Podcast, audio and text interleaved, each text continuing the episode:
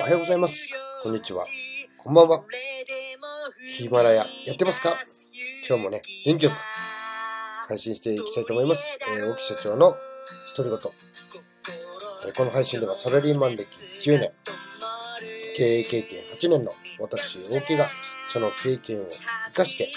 少しでも聞いていただいている皆様に有益な情報をお届けするためのコンテンツとなっております。よろしくお願いいたします。さあ、今日はですね、1月4日、月曜日ですね、えー仕事始めの方多いんじゃないかと思いますが、えーうちはね、会社としては、えー11日までお休みということで、それまではみんな、え動くとしても個別で、え動くような形になっております。さあ、えーちょっとですね、面白い本を見つけたので、えー 僕はね、20代の自分を超えていくルール77、30代で逆転する人、失速する人という本をね、ちょっとね、こう、ふと手に取って、えー読んでみたんですけども、えーなんかね、そこら辺のちょっとエピソードを紹介していきたいなというふうに思います。えー30代で逆転する人は直感で恋をすると。30代で失速する人は条件が揃ってから恋をする。これはね、えー恋の話をしてるんですけども、これね、仕事に例えるとね、まさにそうだなっていうふうに思うんですね。自信がなくなってくると、人は相手に条件を求め始める。年収、職業、身長、学歴、家柄と、我が身を一切顧みない条件を並び立てるようになる。失速する人は無機質な条件を並び立て、それらを検索してヒットした相手としか恋愛ができなくなってしまう。仮にそれらの条件を満たした相手とお見合いしても、性格がいまいちだと文句をつけたがる。理想とプライドだけがやたら高くなってしまい、ますますモテなくなってしまうのだ。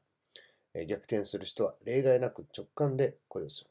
直感で恋をしながら相手のことを知っていくのが正しい流れなのだ。恋愛は好きだから好きではないと思えない。その他の条件は関係ないと。まあ、こんなことがね、ちょっと本の、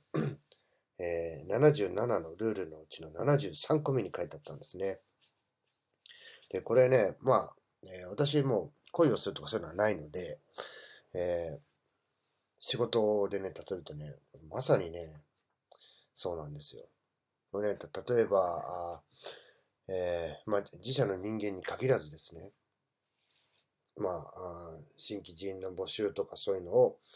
えー見てて、えー担当してってお願いしたときに、えーすぐにね、えーパッとやって、まあ、間違ってもいいから、自分がその人と話をしてみて、え質問をしていくタイプなのか、すべてね、条件が自分の中で聞た聞かなきゃいけないこととかっていうのが、え揃わないとやらない、えー、応募者と話をしないとかね、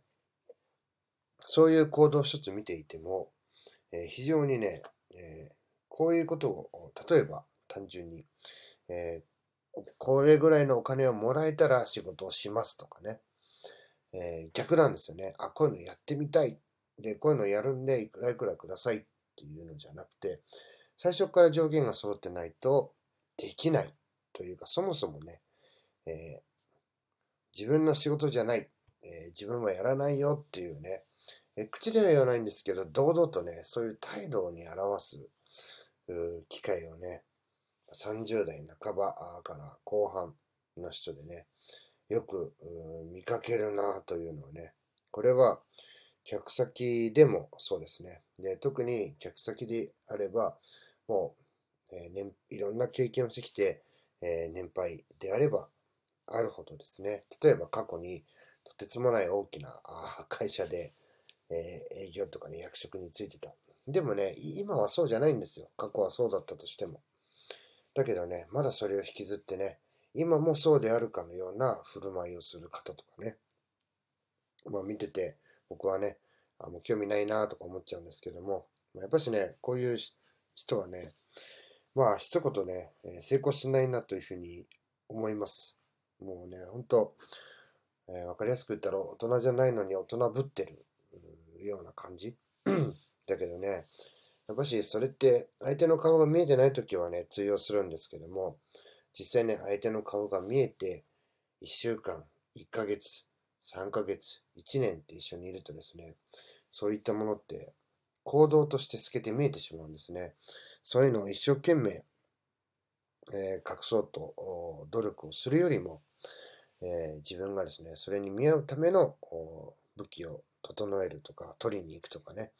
そういった努力の仕方を変えていかないと、えー、いたずらに年を重ねていってしまって、気づいた時には時すでに遅いという風になってしまうんじゃないかなというね、えー、そういうのをすごくね、えー、私も38歳になって、ね、いざ下の人、上の人たちを見ると、ああって感じることが多くあるなと。じゃあ、それを跳ねのけるための、えー、組織づくりっていうのをね、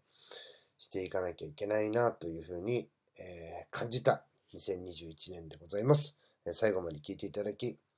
ありがとうございます。また次の配信でお会いしましょう。さよなら。